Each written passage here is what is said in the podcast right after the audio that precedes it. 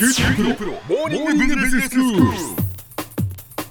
今日の講師は久留米大学の理事で九州大学客員教授の久原正治先生です。よろしくお願いいたしよろしますくお願いします。先生今日はどういうお話でしょうか？そうですね。あのこれまで、えー映画で学ぶ経営経済ってやってきましたんで、はい。最初にはやっぱり最近見た映画あから始まってですね、ええ。えーその辺がこの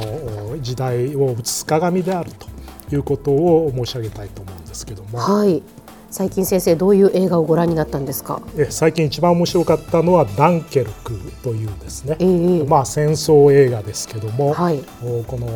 おイギリス軍とフランス軍がドイツ軍にですね第二次世界大戦の時にまあ追い詰められると、まあ、戦争が始まってすぐにですね、ダンケルクというこのエフツ海峡の小さな町にまあ追い詰められてですね、そこからどうやってイギリスに撤退するかという話なんですね。うん。で当時、まあ、チャーチル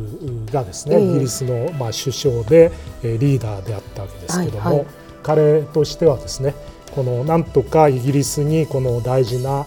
軍隊のメンバーを戻してですね、ええ。そこでもう一遍立て直そうということで当時40万人、まあ、そのフランス軍と合わせてダンケルクにいたと言われるんですけども、はい。これをどうやってえー救出するかというのがテーマなんです。はい。でそこではですね、ええ。そのこの映画の面白いところはあ撤退作戦の、まあ、3つの主人公である1つは逃げる兵隊自身、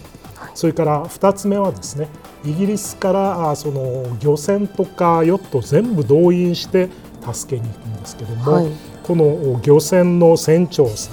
んおそれから3つ目はイギリスの空軍でですね、え空からまあ爆撃して助けると、この陸海空の3つのシーンをですね、ええこの監督のノーラン監督っていうんですけどもこの監督がまあ素晴らしい戦争映画にしていると。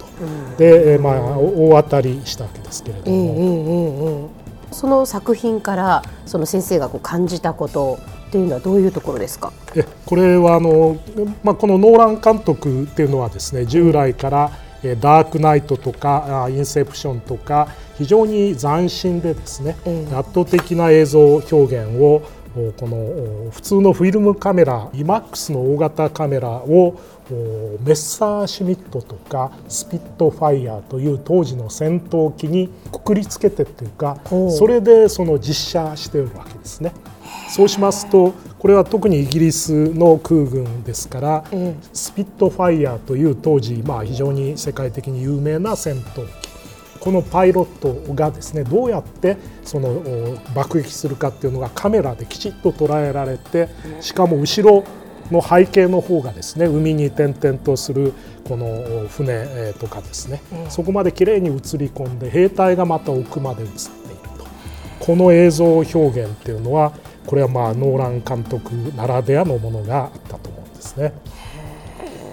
なんですね。この映画の間中緊張してですね、ええ。まああっという間に終わるのはえーと言っても過言ではないぐらいのですね、はい。えーこの途中で飽きるところがない映像表現になってますね。うん。これを見るとですねこの戦争映画っていうのがあ時代とともに変わってこのダンケルクの戦いでは戦争に行った、まあ、普通の若者ですね、はい。これがどうやって生き延びるかっていうところがこのテーマになっていてそうしますと昔の戦争映画だと、えまあ、いわゆるヒーローですね、はい。このアルジェの戦いにしてもアラビアのロレンスにしても、カリスマ的な戦争のリーダーが主人公だった。と。うんこれがだんだん時代がベトナム戦争に入っていくと、ええプラトーンとか地獄の目次録ではですね戦争にまあ翻弄される兵士たちつまり精神的に病んでしまうような兵士たちが主人公になっているわけなんですね。それからだんだんですねこれ進んでいくと、ハートロッカーとかアイ・イン・ザ・スカイこれはドローンで、えーまあ、爆撃する話だったんですけども、はいはい。戦争の中で孤独にですね戦闘を行うと。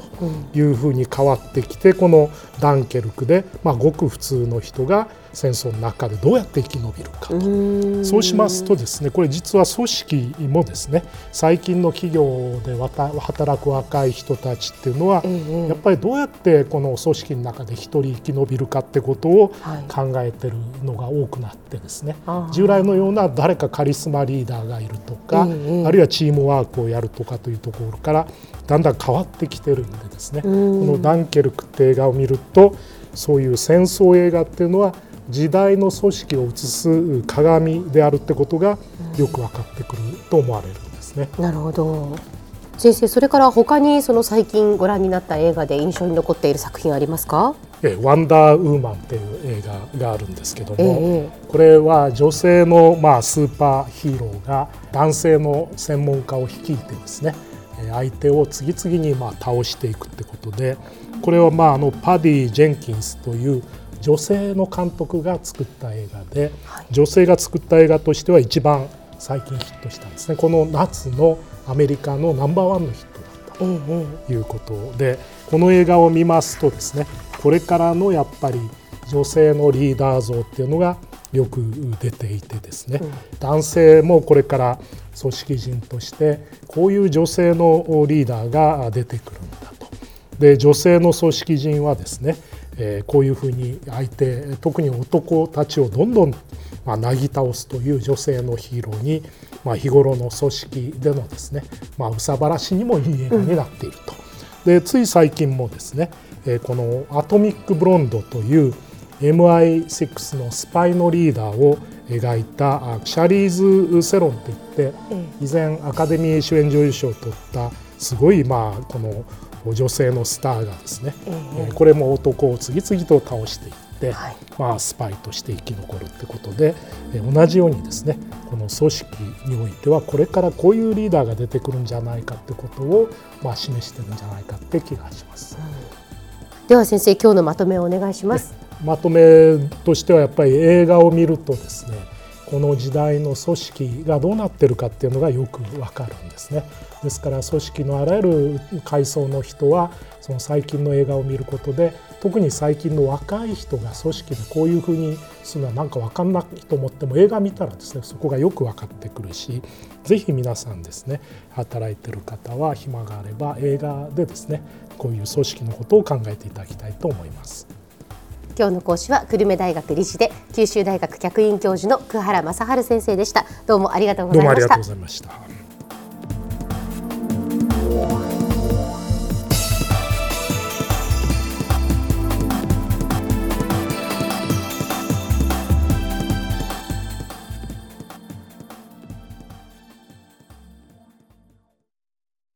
どうもありがとうございましたキューティープロは通信ネットワーク、セキュリティ、クラウドなど QT ネットがお届けする ICT サービスです。九州中に展開した光ファイバー網を基盤に一番身近なビジネスパートナーとして九州の企業自治体の皆様をサポートします。詳しくは QT プロで検索を。